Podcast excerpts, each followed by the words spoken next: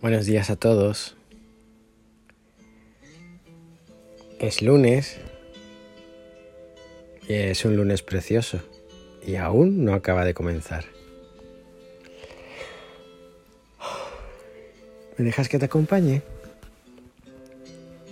Y es que comenzamos la casa por el tejado.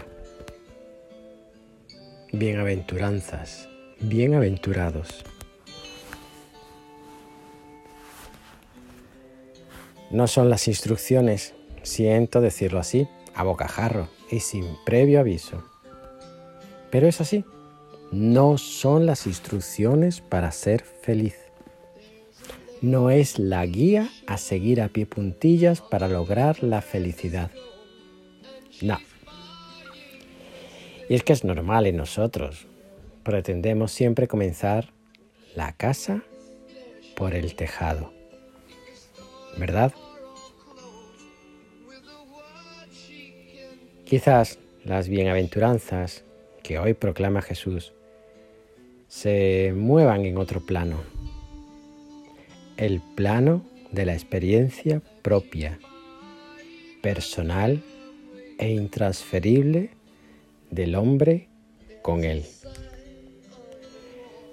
De esta experiencia que comienza siendo de seducción, el hombre se embarca en una búsqueda a veces carente de sentido, otras ardua y estéril, la mayoría difícil y llena de obstáculos, y casi todas gratificantes.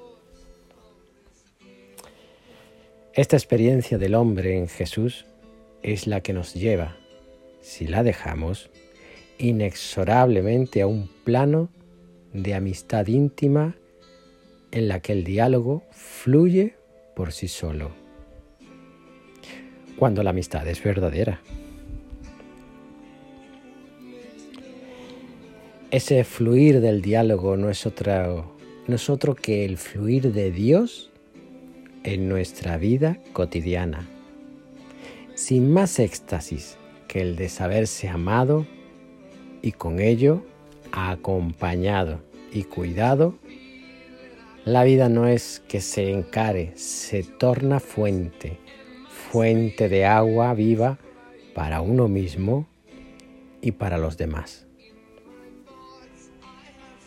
Una fuente de la que emanan a borbotones las bienaventuranzas, es decir, la sombra de Cristo en nuestra vida al permitirle habitar en nosotros.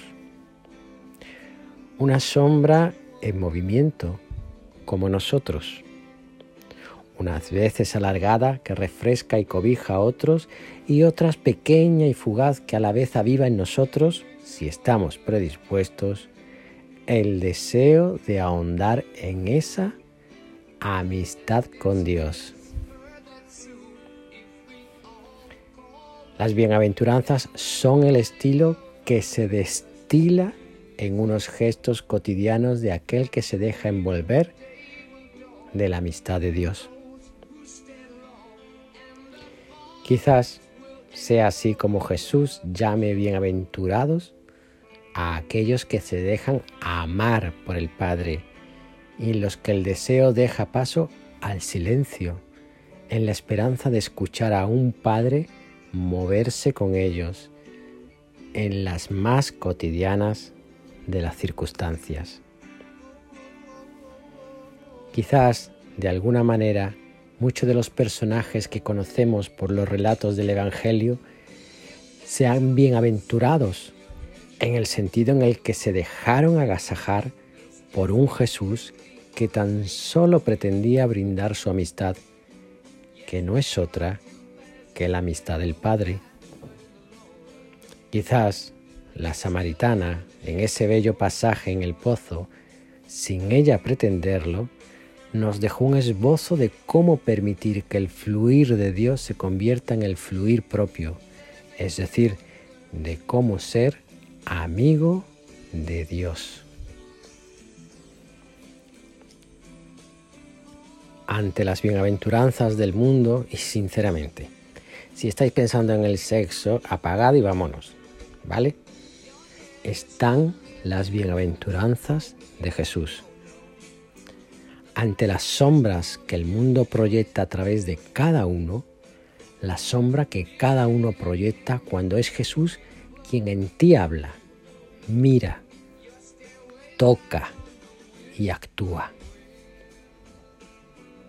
Quizás no, sí, certeramente sí, bienaventurado, feliz, dichoso, realizado, humano todo él, encontrado y amado, aquel que encumbra al hombre, pues en él ve a Cristo mismo, y con el hombre y por el hombre ama, padece, muere, en la certeza interior de que ama, padece y muere por aquel cuya amistad ya tenía mucho antes de ni siquiera pedirla.